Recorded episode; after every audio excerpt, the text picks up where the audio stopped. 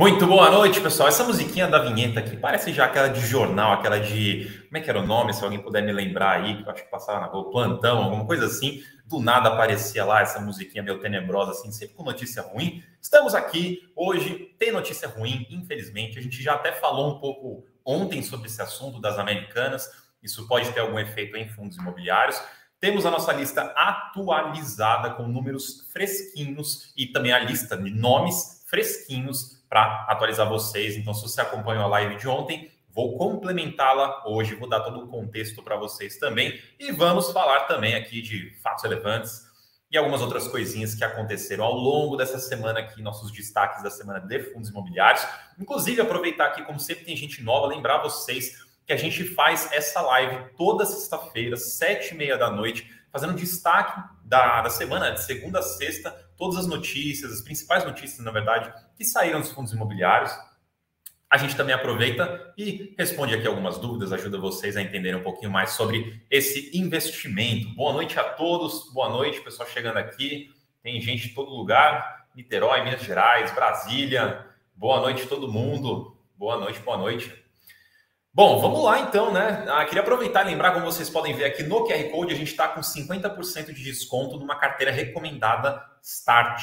É a nossa assinatura mais barata, meros R$ reais por mês. Você consegue ter acesso a uma carteira recomendada com fundos imobiliários, ações e outras coisinhas, além de todo o conteúdo educativo que a gente passa para vocês. Então, se vocês quiserem aproveitar essa oportunidade que acaba hoje, QR Code aqui em cima, Vou pedir para o pessoal colocar no chat também o link e na descrição também o link vai estar disponível. Aproveite, é só cinco reais você já vai ter acesso a recomendações, análises e bastante conteúdo para você conseguir investir melhor. Bom, seguimos. Vamos lá. Pernambuco também aqui. Boa noite. Saudações, Pedro. Vamos lá então. Vamos agora realmente para o nosso destaque. Aqui. Vamos lá, destaques da semana. A gente tem, então, algumas notícias rápidas, como sempre. Vamos falar de ALZR, vamos falar de que comprou um imóvel novo, inclusive tem vídeo aqui que eu trouxe para vocês. Vamos falar de Rect, que não teve uma renovação, infelizmente a gente já teve uma sequência de fatos relevantes desse tipo.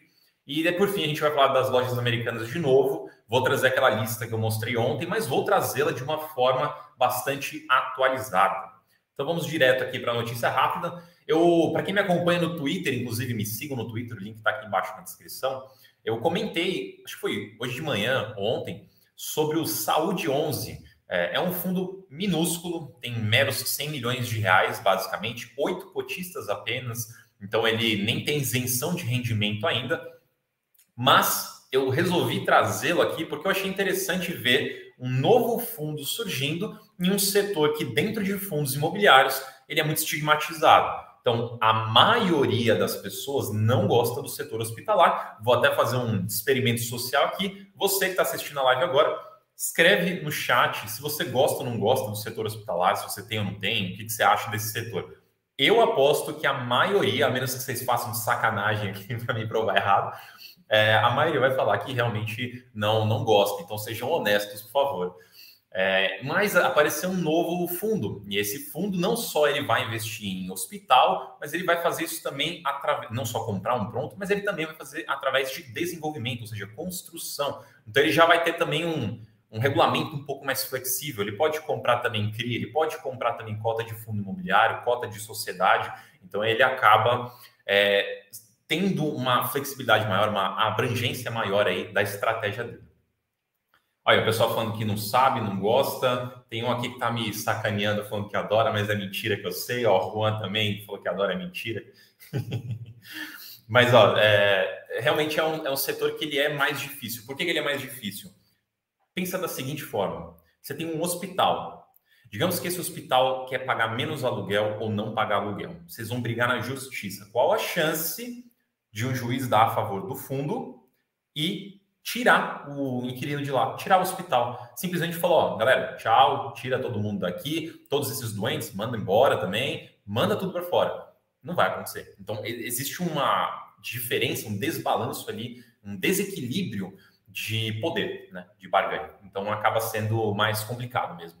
O que tem sido mais uh, explorado por alguns fundos, e aí eu acho que pode ser um caminho tal, potencialmente mais interessante, é laboratórios de diagnóstico, uh, ou também algumas. Não chega a ser um hospital, mas um centro assim uh, de médicos, né, de coisas na área de saúde.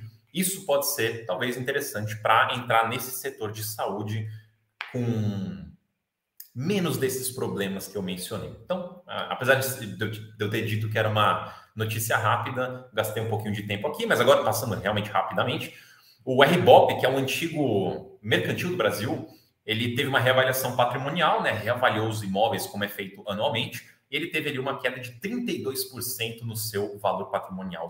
32, do dia para a noite você perde 32% de valor do patrimônio, é muita coisa. XPCM passou pela mesma situação, mas um pouquinho menos de 15% de queda no valor patrimonial. Isso também é interessante para vocês verem que em alguns casos mais extremos também, o valor que você olha de PVP, quando você vai analisar um fundo, muita gente gosta de usar o PVP, ele não é próximo da realidade, ou ele está muito defasado da realidade, porque essa reavaliação patrimonial acontece uma única vez por mês, em um é, por mês, por ano, desculpa. E daí muita coisa pode acontecer ao longo do ano para melhorar ou piorar a percepção de valor do imóvel. E você pode ter algumas, na hora de reavaliações, você pode ter algumas mudanças mais bruscas, que nem essas daí, de 32% e 15%. Então, lembre-se de que sempre que você for olhar o valor patrimonial de um fundo de tijolo ou PVP de um fundo de tijolo, não tem problema olhar. É uma referência, é importante, mas sempre fica pensando, bom, existe uma possibilidade desse número estar levemente defasado. Em casos mais extremos, como é o XPCM, que é mono-mono, tem os seus problemas, o RBOP, que é um fundo de, ah, pelo menos até então era de agências tinha também aquele, aquele viés mais passivo, eles têm mais problemas nesse sentido. Perdão.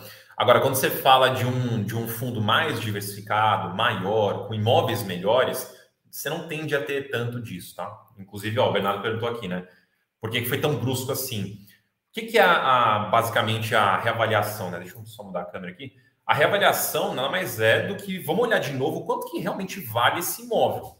E para esse imóvel valer mais, a economia tem que dar direções de um mercado mais aquecido, um mercado mais interessante. A região ali tem que ser uma região competitiva, uma região boa. O padrão do prédio tem que ser um padrão bom, tem que ser atual, ele não pode ficar também defasado, antigo.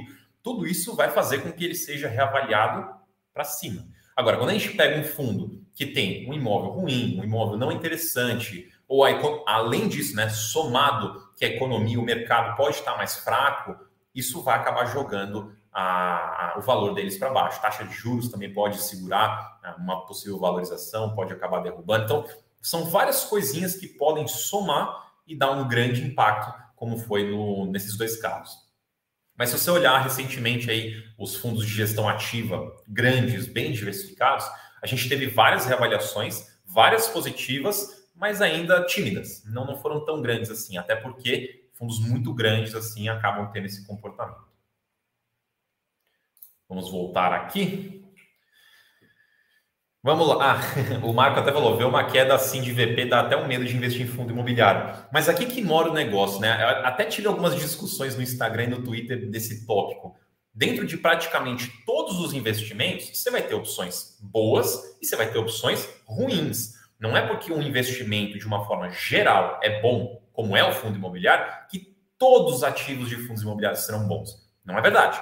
O investimento, a característica, como ele funciona, o potencial de retorno, sim, é muito bom. Mas sempre há aquelas frutinhas mais azedas ali no pacote e tem alguns que não são bacanas. Aí cabe a você de conseguir escolher os fundos imobiliários mais bacanas, escolher os que têm os melhores imóveis, que isso daí vai reduzir muito a, a, possibilidade de você ter uma perda nesse sentido. Então, quando você gasta mais tempo estudando, quando você gasta mais tempo analisando, você já está filtrando e reduzindo muito esse tipo de risco. Agora, quando você investe sem saber absolutamente nada, aí de fato você pode acabar acertando bem naquele lá que vai te dar prejuízo. Inclusive, vou até aproveitar novamente de lembrar que de quem precisar de alguma ajuda com, com, com recomendações, precisar de indicações de fundos, ações também a gente está com 50% de desconto na sua Start, é só R$ reais por mês. O link está aqui na descrição e você já consegue ter algumas recomendações para você não investir em coisas que podem dar ah, um prejuízo desse tipo. Né? A gente estuda e analisa justamente para a gente recomendar ativos que tenham um bom desempenho no longo prazo. Mas vamos lá agora para as notícias maiores. O RECT não é renovação de um inquilino no edifício Canopus de Alphaville, São Paulo. A área devolvida é de 570, vamos arredondar, metros quadrados, e a vacância do fundo vai subir para 12,54, um aumento de 0,61. Novamente, mais uma não renovação no, no RECT. Ele passou, eu devia trazer aqui o nosso gráfico atualizado, mas basicamente ele tinha uma vacância baixa, Aí veio a pandemia, a vacância subiu muito para uns 30%. Ele passou um tempinho nessa casa muito alta de vacância, trabalhou pesado, derrubou a vacância para 10%. Foi um grande ativismo em novas locações, mas num passado recente, aí dos últimos meses, vem acontecendo algumas rescisões e não renovações, que aumentou de novo um pouco a, a vacância do fundo, porém, essa vacância é muito inferior a 30% que ele já teve no passado. Olha, se eu começar a suar aqui, eu peço desculpa que tá quente, eu não tô com meu controle do ar-condicionado, então vamos fazer aqui uma live na sauna. Senão, como é, tem que ir lá no outro quarto pegar o controle, eu não vou deixar vocês aqui sozinhos, então vamos fazer uma live na sauna hoje. Aqui, a LZR, aquisição de um novo imóvel, indiretamente. É, esse vídeo que está passando aí, eu filmei esse imóvel é em Alphaville, então eu passo ali na frente com uma certa frequência, filmei para mostrar para vocês. Se você olhar nesse vídeo aí, essa torre mais baixa, mais branquinha da frente, é a torre que o ALZR adquiriu. As duas de trás, uma delas, se não me engano, é a da esquerda, é do CEBOP e do HGRE, é, juntos, né? Os dois têm participação nesse prédio. Como você pode ver, eles são duas torres mais antigas. Esse prédio aqui foi inaugurado em 2020, se não me engano. 100% locado para Dupont e também a contrato até 2035. Então tem um contrato atípico longo ainda pela frente. Deixa eu colocar de novo o vídeo aqui para vocês irem vendo enquanto eu falo. Então, contrato longo ainda pela frente. E o dividend yield da cota do TSE, TSER11, que na verdade o ALSR adquiriu cotas do TSER11, que tem 100% desse prédio apenas, então, como ele adquiriu 88% das cotas do fundo, ele essencialmente comprou 88% do prédio indiretamente. E o, na, no valor que ele pagou, na cota desse fundo, que ele pagou 100 reais, o dividend yield ali ah, estimado é de quase 11%. Né? Então, é um dividend yield bem alto. Porém, é na região de Alphaville, que é uma região mais desafiadora, porém tem um contrato forte aí, pelo menos até 2035, para trazer mais segurança para esse contrato. Então, essa é a nova aquisição do, do fundo, de novo, indireta, através do, de cotas do TSR, mas não deixa de ser uma aquisição do fundo. Bom, vamos ver aqui. o Edgar falou, poxa, Max, nos deixar por dois minutos para buscar o controle do ar-condicionado não é nada. Vai lá, a, a não ser que mores em uma mansão e demore 15 minutos voltar. Não, na verdade, eu, eu não moro numa mansão, mas eu vou lá então. Eu vou deixar aqui em tela cheia. Menos de dois minutos eu volto, porque eu tô suando aqui já. Peraí.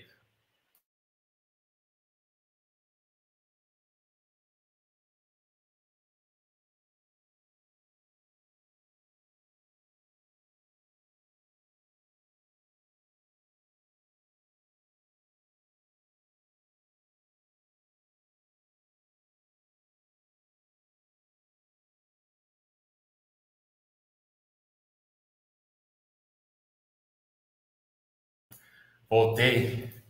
Fui rápido. Fala aí, fala aí, foi rápido. Quanto tempo demorei, pessoal? Porque 23 segundos eu, eu estimo. Alguém cronometrou aí?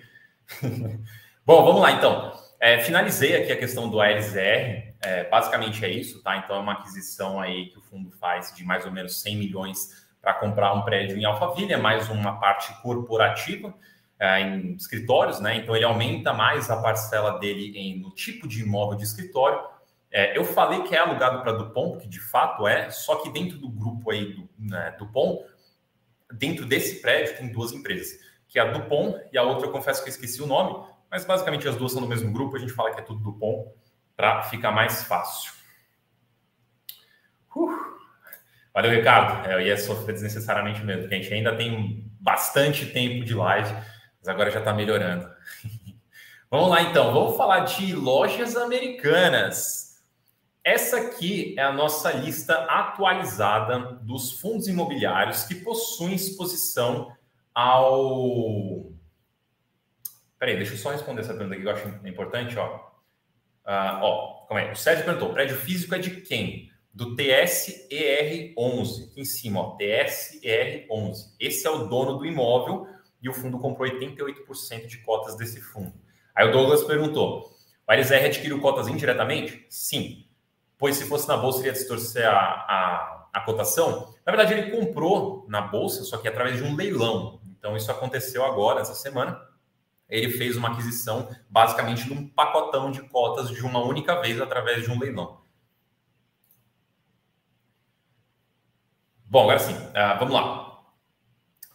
Lojas americanas. Só para recapitular rapidamente este caso. Lojas americanas soltou um fato relevante há dois dias para falar que encontraram numa análise preliminar um buraco de 20 bilhões de reais, uma divergência na contabilidade na ordem de 20 bilhões de reais. A empresa, para pagar 20 bilhões de reais, é complicado. E essa coisa apareceu do nada, gerou um grande alvoroço, pode dar muito problema para a empresa. Para piorar, hoje, menos de uma hora atrás, eu acho, saiu também no o Globo uma reportagem falando que, com isso, com esse, esse cenário novo agora da, da Americanas, com o potencial vencimento antecipado de várias outras dívidas que foi que pode ser causado por conta dessa nova dessa novo descobrimento de 20 bilhões de reais, Somado essas outras dívidas que podem ser vencidas antecipadamente, esse montante pode simplesmente aumentar para 40 bilhões de reais. Então agora virou 40 bilhões, que nem o Antônio falou aqui, ó. Virou 40 bilhões. Calma, pessoal, vocês foram muito, muito acelerados aqui. Eu ia chegar lá nos 40 milhões. Estou dando um contexto aqui. Primeiro saiu o fato relevante falando que eram 20 bilhões e agora há pouco saiu um aumento de 40 bilhões, principalmente por conta dessas, desses vencimentos antecipados aí de credores. Aí, o que acontece, eu vou até pegar aqui a notícia aqui do lado, só para eu pegar as palavras certinhas e não falar errado aqui. Ah, o que foi concedido para lojas americanas agora foi uma medida tutelar de urgência cautelar, é, foi pedido pela Americanas, então eles vão entrar nisso daí durante 30 dias, nada vai poder ser executado deles, é basicamente 30 dias para ele conseguir, eles conseguirem se organizar para fazer alguma coisa e dentro dessa desses alguma coisa que ele pode fazer seria um pedido de recuperação judicial que provavelmente vai sair. Então, potencialmente a empresa aí nos próximos dias deve entrar em recuperação judicial e daí é todo aquele caminho para ver o que vai fazer. Se a empresa vai se recuperar, como ela vai conseguir pagar eventualmente o que ela deve. Situação bem complicada, não vou me aprofundar tanto aqui porque a parte de ações não é minha especialidade. Ah, depois a gente se vocês quiserem, a gente pode até falar com os analistas aqui da Suno de Ações. É, com certeza eles vão fazer alguns conteúdos, a gente compartilha depois. Mas, basicamente, esse é o cenário. Agora, o que, que isso quer dizer para fundos imobiliários? Para fundos imobiliários é simples. Se a Americanas vai ficar, na verdade já está, com um grande problema financeiro, isso pode fazer com que ela deixe de pagar aluguéis. E a gente tem lojas americanas em vários fundos imobiliários. Portanto, existe uma chance de esses fundos é, ficarem com um inquilino inadimplente, lojas americanas no caso. Isso pode acontecer. Por enquanto, nada aconteceu. Ele está adimplente em tudo, mas a gente não sabe aí como é que vai ser os próximos meses. Isso pode dar algum tipo de problema. Mas qual seria o pior caso? Beleza, ficou inadimplente, tira o inquilino, pior caso, estou falando tira o inquilino, arranja um novo inquilino e coloca lá para ocupar. Você vai ficar um tempo sem receber uma renda, você não vai receber potencialmente uma multa que você deveria receber por uma rescisão, uh, mas pelo menos você consegue depois repor um outro inquilino. Isso é o que pode acontecer, tá? Num, num cenário mais extremo. O Douglas falou aqui, né? O dos FIIs é que os imóveis ficam. De fato, as empresas vêm e vão, mas os imóveis ficam. Então é só arranjar um novo inquilino. Os fundos que tiverem imóveis melhores vão ter uma condição melhor de arranjar um novo inquilino.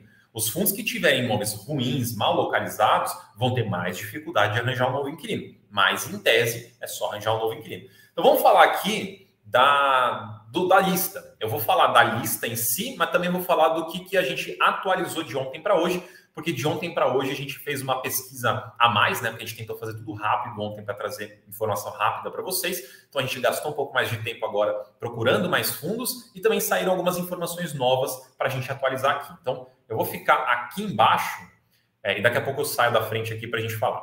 Bom, Max R. Max R é o tem mais exposição. No relatório gerencial diz 34% de, da receita é de lojas americanas, Porém, se você fizer o cálculo pelo informe trimestral, esse valor é maior, é 56%. Portanto, tem essa divergência de informação. A gente acaba indo pelo informe trimestral como referência, então, a princípio, 56%, mas é importante eu deixar aqui a observação de que, por conta dessa inconsistência e falta de transparência, a gente não tem, a gente pode estar com um número defasado, é um número errado, mas a princípio 56%. O Velol, fundo mono também, 30% aproximadamente é, da área BOMA, no caso agora não é receita, da área BOMA, é de lojas americanas. Dito isso, o Velol está em processo aí de ser comprado pelo PVBI. Se a gente tentar fazer uma estimativa de o quanto a lojas americanas representaria no PVBI, a gente estima que deve ser alguma coisa próximo de 6% da ABL. De novo, é uma estimativa, potencialmente esse número não está certo na vírgula, até porque eu nem usei vírgula aqui, mas só para ter uma ideia assim, de grandiosidade de quanto pode ser, 6% deve ser mais ou menos do PVDI. GGRC. GGRC a gente atualizou os números porque eles soltaram um comunicado de ontem para hoje, então agora a gente tem números ah, fresquinhos e precisos. Hoje, a Lojas Americanas representa 19,50% da receita do fundo, Porém, ela ainda está em processo de aquisição do imóvel, já foi pagando algumas partes e conforme ela paga uma parte do imóvel, ela recebe o aluguel proporcional. Então, ela como ela ainda está pagando, ela ainda não recebe 100%, mas a hora que ela terminar de pagar, ela vai começar a receber 100%, ela já desembolsou também 100% do dinheiro, e esse tamanho de, de proporção aí de receita vai aumentar de 19,5% para 23,32%. Uh, o Renato perguntou o que é BOMA. É, a gente tem basicamente duas grandes formas de calcular a área, né? Tem a ABL, área bruta locável, e BOMA. A diferença é que a ABL é realmente a área só privativa ali, é só a área que você consegue locar de fato, ocupar de fato. A BOMA seria, você contaria alguma, alguns espaços a mais em comum, tá? Então é, é só, são cálculos diferentes que consideram algumas áreas diferentes, como se fosse é, como área mesmo. Né? Então, uma considera menos do que a outra, a bomba considera mais. Depois a gente pode fazer um conteúdo mais específico se você quiser. XPLG, o número antes não mudou, continua 8%, LVBI 7%, RBRL divulgou também um comunicado explicando um pouco mais da situação. Então, o que acontece é, no RBRL já foi feito o aviso prévio, na verdade, foi dado o aviso prévio, porque o, a Lojas Americanas pretende sair do imóvel, no, em novembro do ano passado, mas o aviso prévio tem duração de 12 meses. Então, a Lojas Americanas ainda está lá e vai ficar lá até o final do ano. Então, tecnicamente, o fundo tem 7% da receita até ali o finalzinho do ano. Passou, né, terminou isso, eles ainda têm que pagar uma multa de 4, alguma coisa aluguéis, que, que é devido por conta da rescisão, e daí sim estaria quitado, aí sim o, o fundo não vai ficar com o imóvel vazio ali para alugar para outra pessoa. Mas ali a Lojas Americanas já está de saída, só falta aí uns 10 meses mais a multa para resolver toda a situação. Então, o que está em jogo aqui seria esses 10 meses e uma multa. BRCO, a gente atualizou o número de 6% para 3%, porque no relatório gerencial tem uma linha bem pequenininha ali embaixo, falando que eles, a B2W, né, que faz parte aí do grupo, já vai desocupar agora em janeiro 3% do, do, do fundo, né? 3% da receita do fundo seria. Então a gente baixou de 6 para 3 porque ele está desocupando agora em janeiro. Então, lojas americanas, 3% no BSO. HGBS a gente incluiu aqui porque ele também soltou um comunicado ontem, de ontem para hoje. Ele informou que dentro do portfólio dele, lembrando que o HGBS tem vários shoppings e em vários shoppings tem lojas americanas, somando tudo, dá 1,28% de, da receita do fundo. Então, alguma coisa bem pequenininha. Aí, vou até pular aqui para o final, deixa eu só sair da frente. Aqui para o final, onde está outros shoppings, ah, para falar um pouquinho de shopping, né? A gente olhou os relatórios gerenciais e a gente tem confirmado que tem no Jardim 11, né, o JRDM, o Jardim Sul, o Floripa, FIGS, West Plaza e o XPML, todos têm lojas americanas, mas potencialmente aí a maioria dos shoppings vão ter também. Então, outros fundos de shoppings podem ter lojas americanas também. A questão é que shopping, por natureza, é muito diversificado, tem muitos inquilinos ali. Então, se a gente estiver falando de um fundo de shopping mono, aí sim pode ser que a lojas americanas seja mais representativa. Agora, se a gente estiver falando de um fundo diversificado, como HGBS, como XPML, esses fundos são muito diversificados. Então, provavelmente, a Americanas é um valor bem pequenininho do, do que representa na receita. Aí, voltando aqui para cima, Vior manteve 1%, a HGLG manteve também as, as nossas observações aqui, que eles estão basicamente vendendo um imóvel para o GGRC, que é esse que eu mencionei, falta aí uma parcelinha, e depois tem essa desocupação também que já está acontecendo. Então, ali já está de saída também praticamente não tem participação lojas americanas. Então, tem por mais um tempinho, mas já está para acabar. Então, essa é a lista dos fundos que têm exposição às lojas americanas. No pior caso, no caso extremo da lojas americanas falar, acabou, falimos, não tem dinheiro para pagar mais nada, não vão pagar mais nada, o impacto nesses fundos é que eles vão deixar de receber o aluguel que lhes, lhes, eita, lhe é devido, e, e daí vai ter que buscar um novo inquilino, tá? Bom, vamos lá, vamos lá. Lembrar vocês, vou até pegar a pergunta da Marta aqui também no, no, no chat, mas antes só lembrar vocês que todas essas análises que a gente faz, resumos, a gente olha relatório gerencial também, a gente passa tudo no radar de fundos imobiliários para assinantes, tá? Então você consegue ter acesso a, a, mais informação do que eu falei aqui, mais análise, recomendações em alguns casos, coisa que a gente só pode fazer lá dentro. Então, quem for assinante consegue ter acesso ao radar de fundos imobiliários, que ele vai saindo ali ao longo da semana, mas o compilado sai toda segunda-feira para você ver tudo o que aconteceu na semana anterior. Então, assinantes, confiram lá. Se você não é assinante, convido você para ser um assinante. E daí eu pego a pergunta aqui da. Olha, o Marco até falou: ó, tem o Suno Premium, recomendo muito bom. Obrigado, Marco, pelas palavras. Fico muito feliz que você está curtindo o conteúdo. E daí a Marta perguntou: com a Sunistat tem acesso aos relatórios de FIIs e aos radares? O que, que você tem acesso, né? Deixa eu até trocar aqui. Bom, vamos lá. Sunstart. Você tem acesso ao radar? Você tem acesso ao radar parcial. Então, dos fundos da carteira Start, porque a gente tem fundo imobiliário na Start, a gente faz o acompanhamento pelo radar de fundos imobiliários. Então, o que sai na assinatura Sunufis desse fundo, a gente também solta na Start também. Ah, agora, os outros fundos, a gente não faz a cobertura na Start. Os relatórios de fundos imobiliários recorrentes da assinatura Sunufis também não são divulgados na Start. Ocasionalmente a gente pega algumas coisas, mas no, no geral não é não é o mesmo relatório. A Start tem um relatório próprio, então lá tem conteúdo também de fundos imobiliários, tem conteúdo ali de educação financeira, de investimentos em geral, mas é um outro relatório. Se você quiser o relatório do Baroni, se você quiser o radar completo, aí a gente está falando de Sunufis, né, assinatura Sunufis para cima. Todas essas acima vão ter acesso aos relatórios de fundos imobiliários e também ao radar de fundos imobiliários. A Start é realmente um start, é um começo para você começar os seus investimentos, para você começar a sua carteira, para você aprender mais sobre como fazer tudo isso daí. E daí a gente está com um desconto, né, para quem quiser entrar. Não importa se você está começando agora, se você tem já deu alguns passinhos na bolsa, se você quiser aprender, se você quiser começar, a Sunistart é justamente isso para você. E ela está quase de graça, ela está só por cinco reais por mês. É uma forma de você até conhecer o conteúdo. Você pode começar pela Start.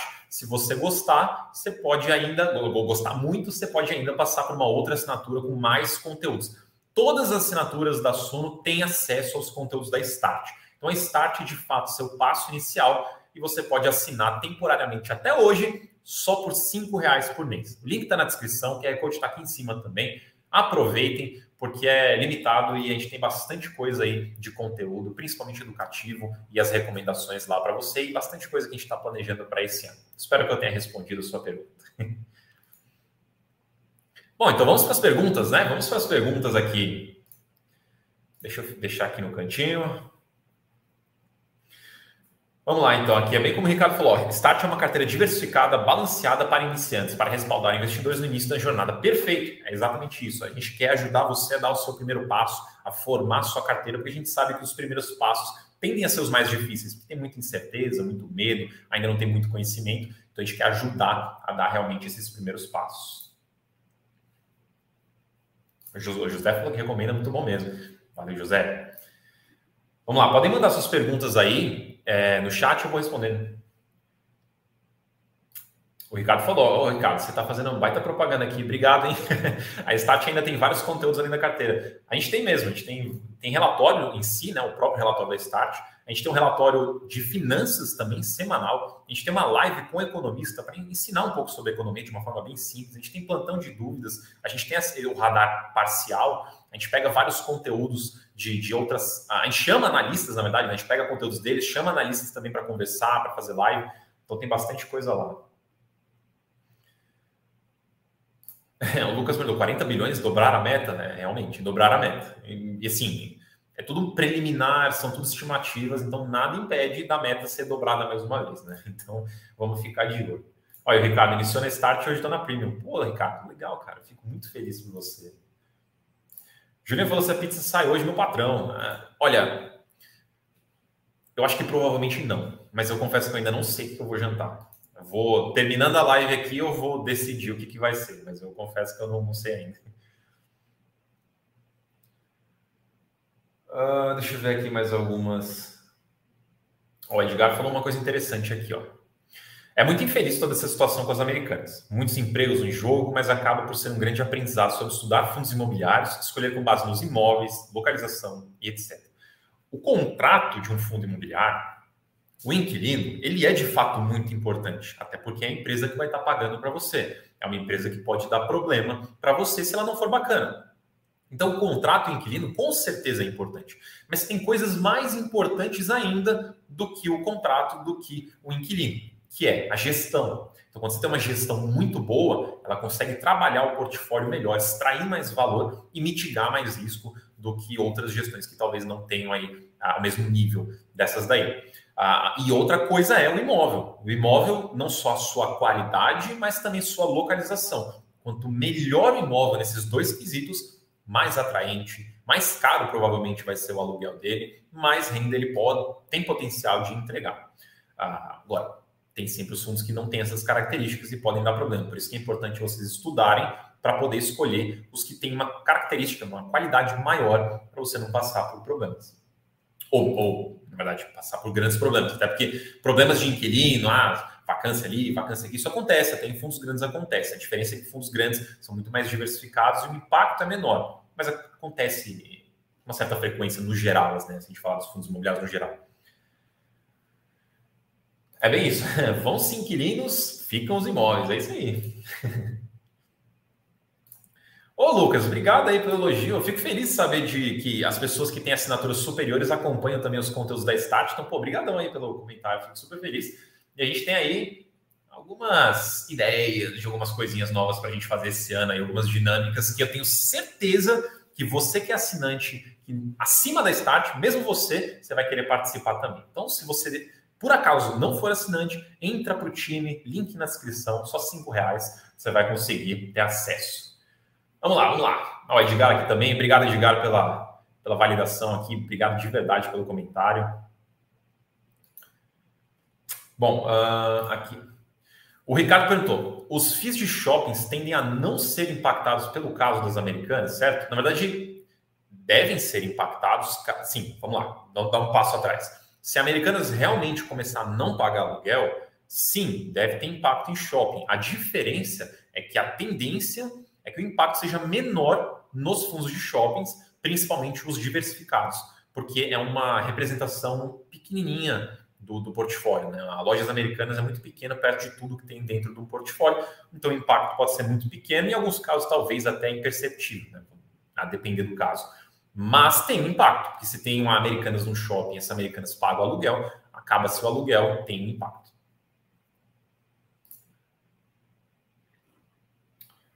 Aqui, ó, o pipeline até menciona, né? O FIT em 10 shoppings, cada um 100 lojas. Você vê, é, é muito grande. Quando você pega um, fundos que nem VISC, HGBS, XPML, HSML, que são fundos muito grandes, muito inquilinos, você dilui muito.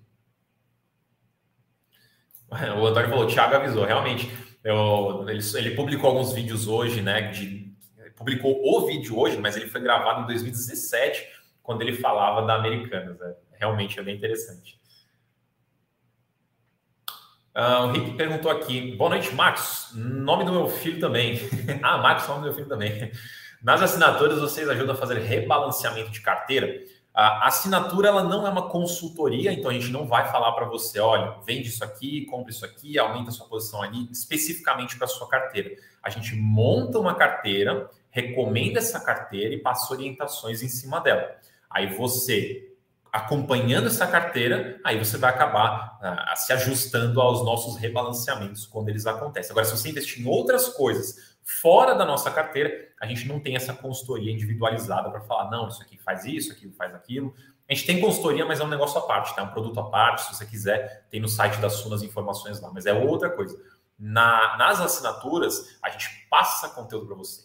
Todo o conhecimento a gente vai passando para você, todas as recomendações, as análises, as informações que a gente consegue, a gente passa tudo para vocês, para daí no fim do dia você ser a pessoa que vai lá tomar a decisão de comprar isso, comprar aquilo. A gente recomenda tudo, a gente não obriga, a gente recomenda e você aceita ou não aceita e executa ali a, a recomendação.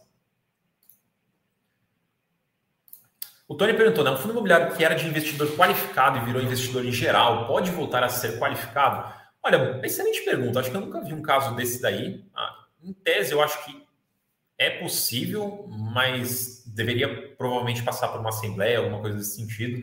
Eh, e acredito que seria totalmente inviável fazer esse tipo de movimento inverso. Colocar no cenário assim da, da mundo das possibilidades, será que tem algum caso específico, alguma exceção que daria a fazer? Acho que sim, mas no geral, não.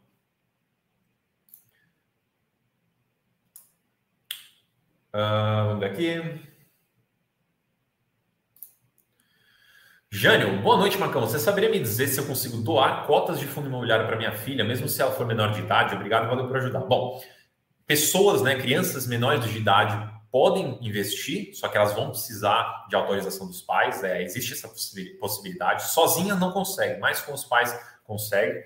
Dá para doar cota de fundo imobiliário? Sim, dá para doar. Porém, doação tem imposto. Então, você pagaria imposto na, na, na doação. O Rick falou aqui que dá para usar transferência de custódia.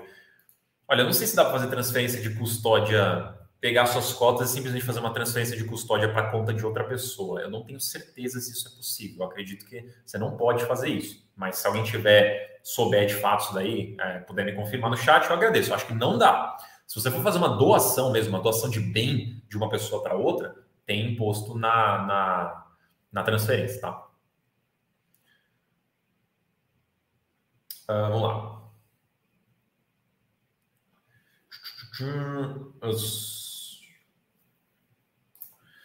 O... A pergunta é: os fundos caíram no ano passado com especulação de tributação. Se for confirmado, este ano cai mais? Bom, a gente está num, num patamar de preço bastante já pressionado. Uh, mas, não, não tem como a gente saber, não tem como a gente prever, mas, se por acaso vier uma tributação, é, imagino que sim, teria mais queda. Mas, assim, a princípio, não, não, não tem essa, essa conversa não está rolando ainda. O que estava rolando é a tributação de dividendo de empresa, não tributação de rendimento de fundo imobiliário. Isso pode acontecer em algum momento? Pode, mas por enquanto não é o que está acontecendo. A gente entende que não é nada inteligente fazer isso, a gente tem vários contra-argumentos do porquê que isso não é inteligente fazer, mas aí vamos acompanhar. Aí, o Thiago confirmou aqui, ó, já tentei não foi possível, tem que ser no mesmo CPF, a transferência de custódia. Eu imaginei que seria assim. Boa, obrigado. Aí, ó, Juan também aqui, ó, entrei na Start, estou na difícil também. Recomendo a Start para ir começando. Os plantões do Baroni costumam ser bem educativos, gosto muito. Realmente o Baroni faz um trabalho excepcional no plantão de dúvida, que acontece toda quarta-feira. Você pode ir lá, mandar suas perguntas e o Baroni responde num vídeo. É, na Start, a gente também tem plantão de dúvidas, mas é a cada duas semanas. E aí é comigo e normalmente com algum convidado também. O Max ele falou uma coisa que eu acho bem bacana de sim para a gente refletir. Uh, ele falou para a pessoa ali, que eu esqueci o nome, desculpa, tinha mencionado de doar as cotas para a filha. Aí ele falou: suas cotas já são da sua filha. Isso é uma coisa que tem gente que gosta de, enquanto está vivo, montar uma carteira para si e montar uma carteira também para os filhos. Só que tem gente que não gosta muito dessa abordagem. Por quê? Porque você está dividindo os esforços. Então você está trabalhando o seu patrimônio, tirando o capital que iria para ele, para colocar numa outra carteira que não vai ser mexida, enfim, não é, no fim do dia não vai ser sua depois. Acaba criando algumas ineficiências. Pode acabar protegendo também se você é uma pessoa mais ousada com o próprio dinheiro. Aí sim pode acabar sendo uma forma de se proteger. Mas tem pessoas que gostam mais da filosofia de, bom, quando eu morrer, tudo vai ser do meu filho. Então eu vou investir para mim, eu vou focar em eu ganhar dinheiro o máximo possível, até porque é, eu vou sustentar meu filho, eu vou dar toda a condição para o meu filho, então o dinheiro que eu ganho vai ser revertido para ele, e eventualmente o dia que eu morrer, tudo que eu tenho vai ser automaticamente passado para ele também. Então acaba sendo que realmente as suas cotas acabam sendo sua filha de qualquer jeito. Só que tem gente que gosta de fazer esse caminho número um, que seria vou já, desde já, separar, montar o patrimônio dela, e daí, quando ela tiver a idade, ela toca a carteira dela. E tem as outras pessoas que têm o caminho número dois, que é: não, o dinheiro é meu, eu vou fazer, eu vou trabalhar, vou sustentar, vou dar toda a qualidade de vida possível, mas o investimento é meu. Lá na frente, o dia que eu morrer, aí passa tudo para ela. Isso pode ser uma forma mais eficiente de você potencializar os seus juros compostos nesse patrimônio maior. Mas assim, não tem certo e errado. São caminhos diferentes. É aquela questão de planejamento financeiro. Para cada pessoa, um caminho pode fazer mais sentido do que o outro Aí você avalia se você acha mais interessante, desde já, ter a sua carteira e montar uma carteira para seus filhos, ou se não, ou se você prefere montar a sua carteira, seguir sua carteira e um dia no futuro ela acaba sendo dos seus filhos, pelo pela caminho natural das coisas. O Marcão já falou do LZR, já falei, comprou um prédio em Alphaville, lá para o meio aqui da live, você pode voltar e pegar todos os meus comentários. Uh, deixa eu ver aqui.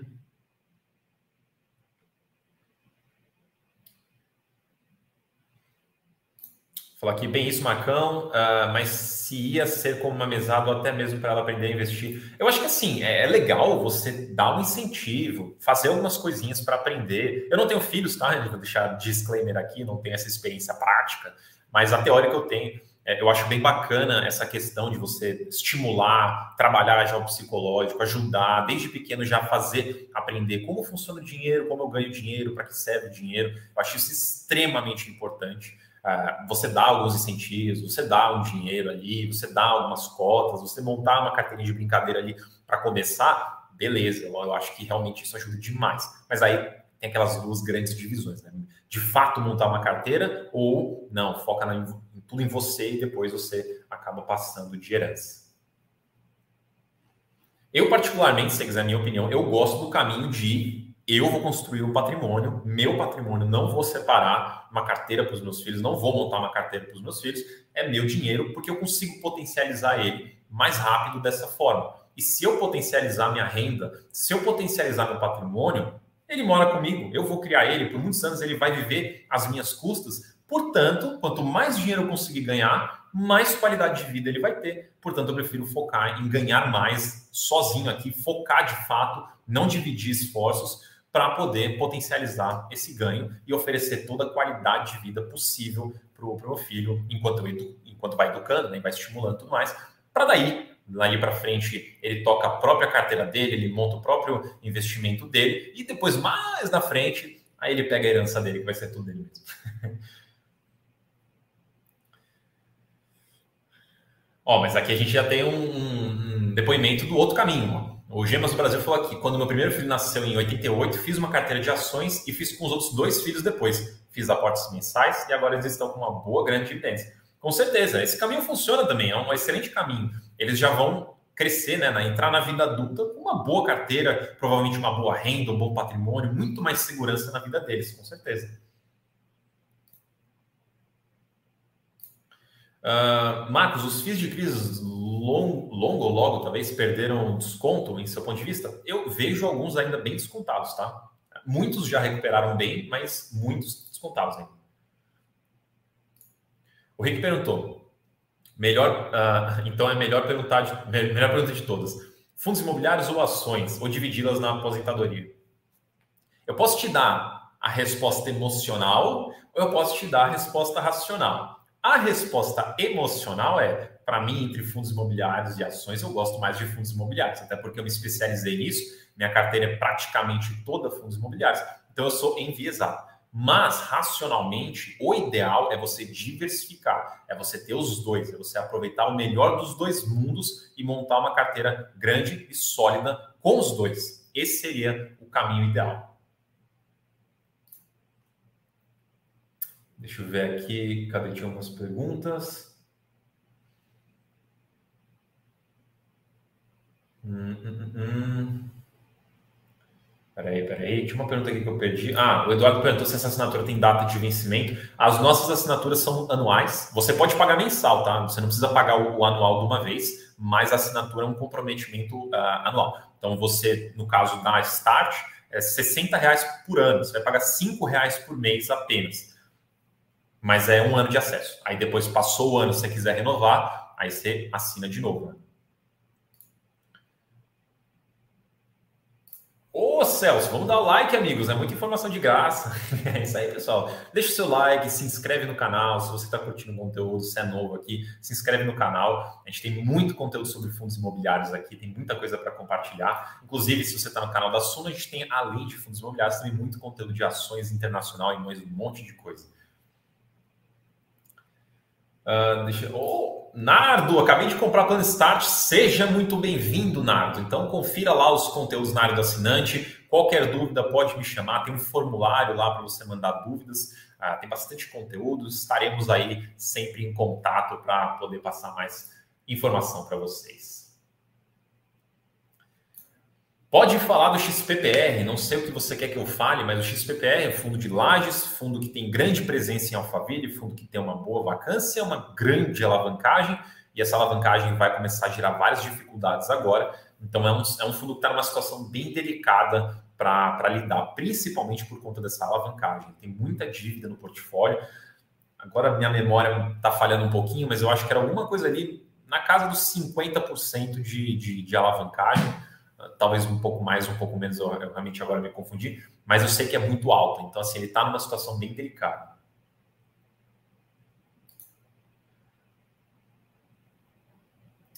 O Will Smith aqui, oh, sei lá, saudações. É, fala, Marcão, o que achou da negociação de terras do Betra? É, eu comentei na última live que a gente fez na semana passada, né? O Betra, basicamente, ele teve todo aquele problema com, o inquilino de uma das fazendas, deixou de pagar, entrou na justiça, aí bloquearam, recuperação judicial, muitos problemas. Foi um desgaste, teve queda nos rendimentos, mas o fundo ganhou na justiça, nas causas ali que ele foi, é, ele participou, e no fim ele vendeu a terra. Então ele se livrou também do, da terra logo de uma vez, né? Resolveu o problema e vendeu o problema também. Então, nesse sentido, é interessante. Ele resolveu ali, resolveu não sei se talvez da melhor forma, não sei dizer, mas ele resolveu. Ah, o único problema é que, quer dizer, problema, né? Uma coisa que eu já não acho tão interessante é que a venda foi muito parcelada. É, são, quanto que eram? Várias parcelas semestrais, engano. Então vai demorar muito tempo, oito anos. 16 parcelas semestrais, acho que era o número. A menos que eu esteja confundindo com outro fundo, que eu acho que eu não estou, foram 16 parcelas semestrais nossa, são oito anos para receber esse valor da venda. Demora muito. o Bill perguntou se tem assinatura só de fundos imobiliários. Já sou assinante Start. Sim, você tem assinatura Sunofis, que te dá acesso a todos os conteúdos de fundos imobiliários e você também mantém seu acesso da Start. Você não perde acesso à Start, você sobe para a Sunofis, você ganha todo o acesso de fundos imobiliários. Tem sim. É, não tem o link aqui na minha mão, mas você pode entrar no site da Suno, lá em assinaturas, você acha Sunofis, é essa daí que você está procurando.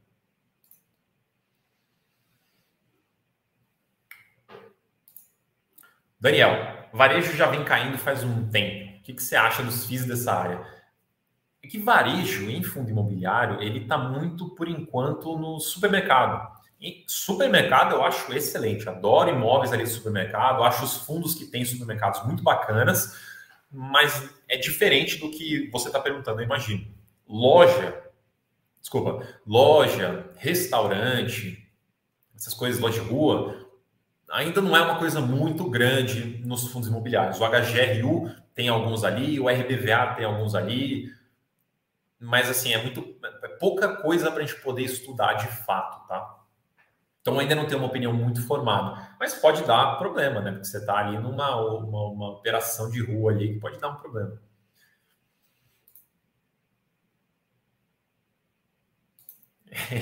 o Adriano falou, boa noite, entrei agora, perdi a lista das FIIs com o AMI 13, o AMER 13, na verdade, né? Uh, quais são?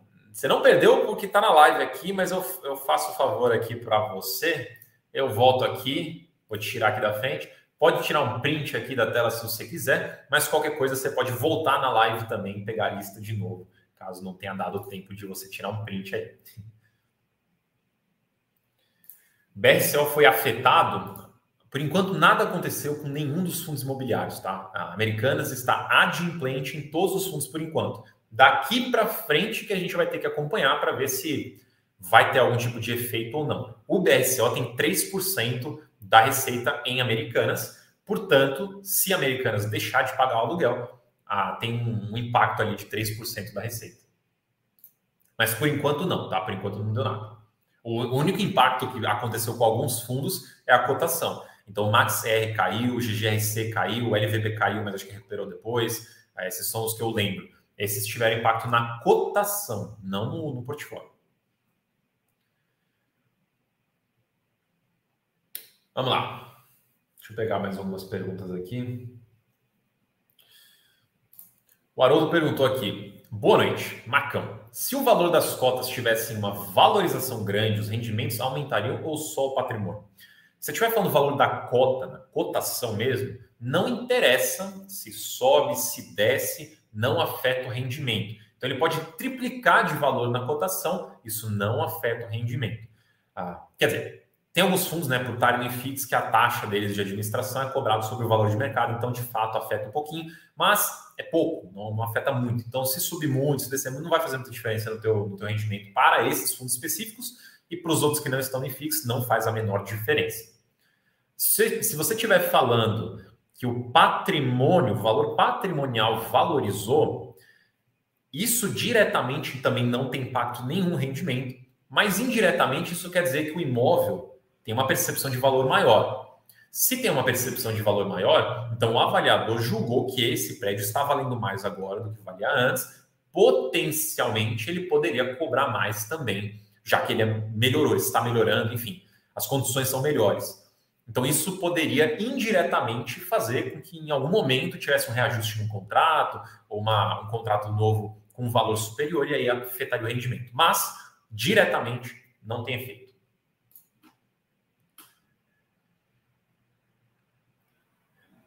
O Denner perguntou aqui: seria bom, um bom momento de investir? Olha, o, é, essa empresa caiu quase 80% ontem. Hoje, em um determinado momento, ela estava subindo quase 50% e depois ela perdeu praticamente toda essa valorização.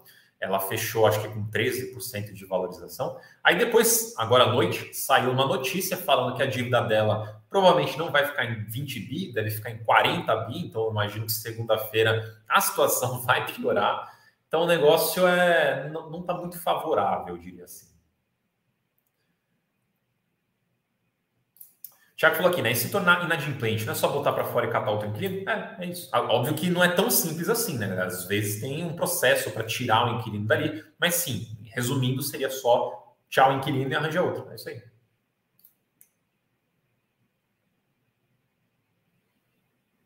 Ah, algum fundo de papel impactado pela Americanas? Não que a gente tenha encontrado.